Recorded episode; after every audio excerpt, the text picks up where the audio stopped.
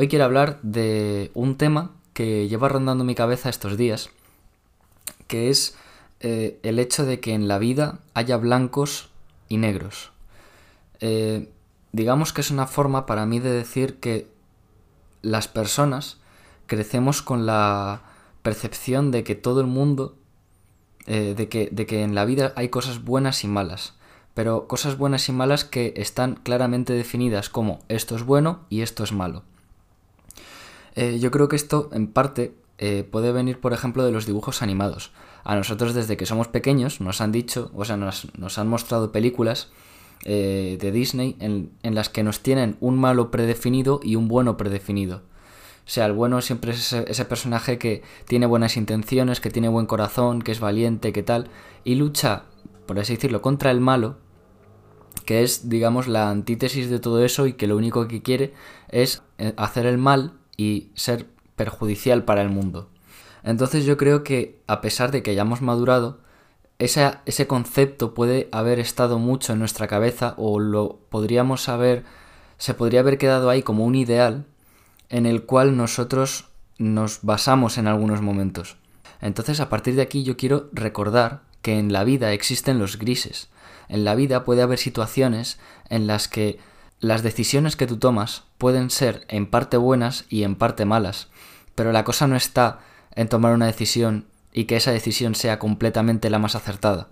Esa decisión puede conllevar consecuencias y muchas veces conlleva consecuencias porque la vida no es exacta. La vida, al tomar una decisión en la vida, tienes consecuencias positivas y consecuencias negativas.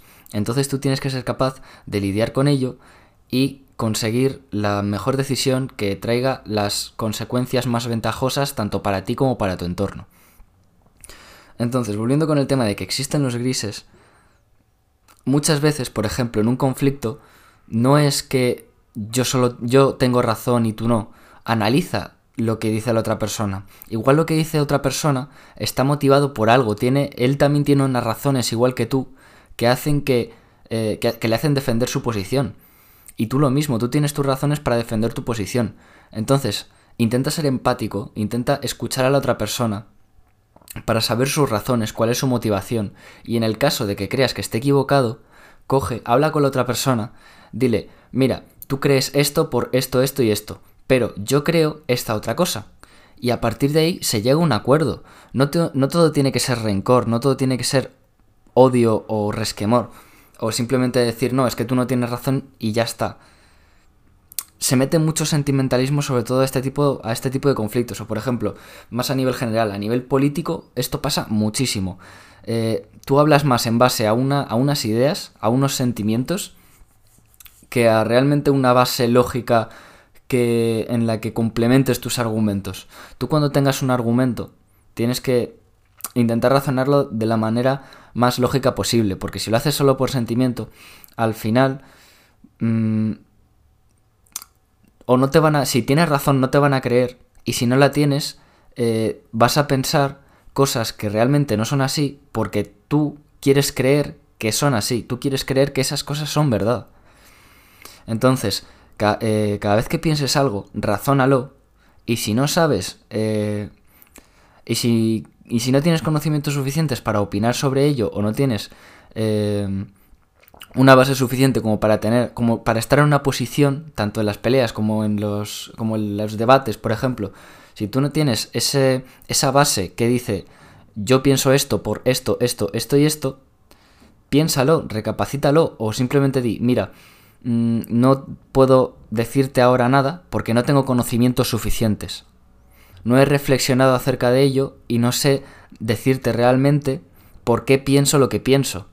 Entonces, si tú eh, argumentas tu posición, por ejemplo, en la pelea, si tú tienes una motivación, si tú tienes un porqué, un porqué tienes esa actitud y lo argumentas, la otra persona va a ser la que tenga que entenderlo. Si para ti es lógico, exprésaselo a la otra persona y la otra persona va a tener que eh, expresar, va a tener que razonar eso que tú le estás diciendo. Porque si la otra persona te argumenta cosas en las que tú consideras que no tienes razón, harías lo mismo cogerías sus cosas y dirías, no, este no tiene razón por esto, esto y esto. Pues haz lo mismo, haz, exactamente lo mismo con tus argumentos. Porque si no, al final lo único que va a pasar es que eh, cada uno se va a ir pensando lo que piensa y quizás los, los fallos que puede tener uno y los fallos que puede tener otro no los admiten. Y si los admitiesen, incluso podrían llegar a un acuerdo. Entonces, volviendo a lo de los blancos y negros. Hay, hay veces en la vida, muy pocas, en las que hay blancos y negros. Pero es que los grises son infinitos en esta vida.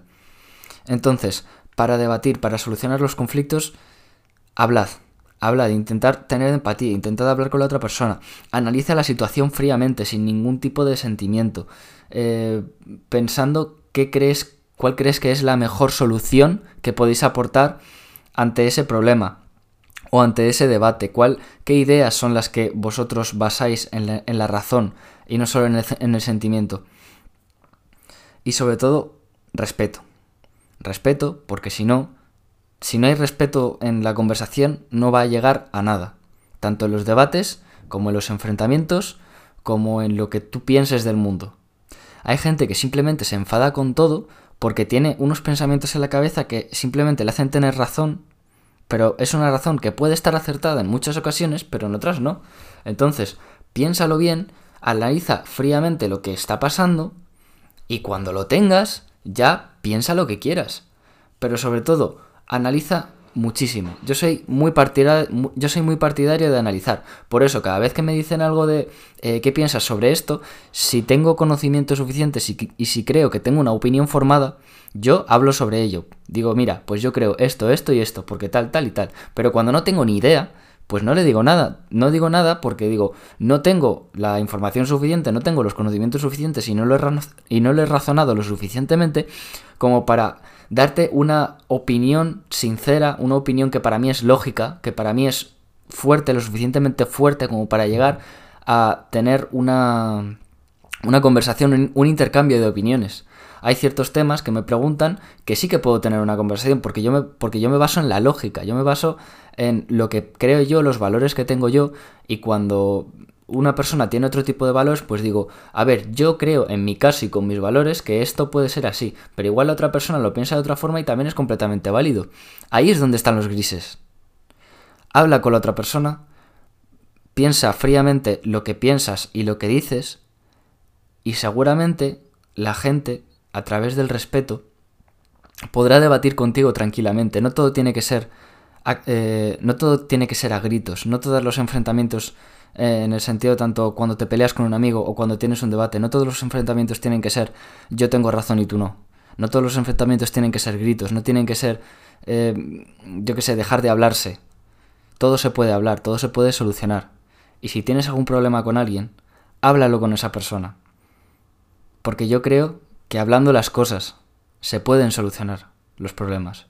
Hablando es uno de los mejores métodos que puedes hacer, es uno de los mejores métodos que puedes intentar para solucionar cualquier tipo de problema o, debatir con alguien, simplemente. Si te gustan este tipo de contenidos, este tipo de reflexiones, me encantaría que me siguieses desde la plataforma desde la que me estés escuchando. Intento subir eh, episodios cada semana, aunque muchas veces se me haga complicado. Pero bueno, subo un eh, episodio cada semana en las plataformas, tanto en Spotify como en Google, como en la de Google, pero no me acuerdo cómo se llama, Google Podcast y en muchas más. Así que si, si te gusta este tipo de contenido me puedes seguir por ahí. Y lo he dicho, muchas gracias por haber escuchado hasta aquí. Te mando un saludo y nos vemos en el próximo.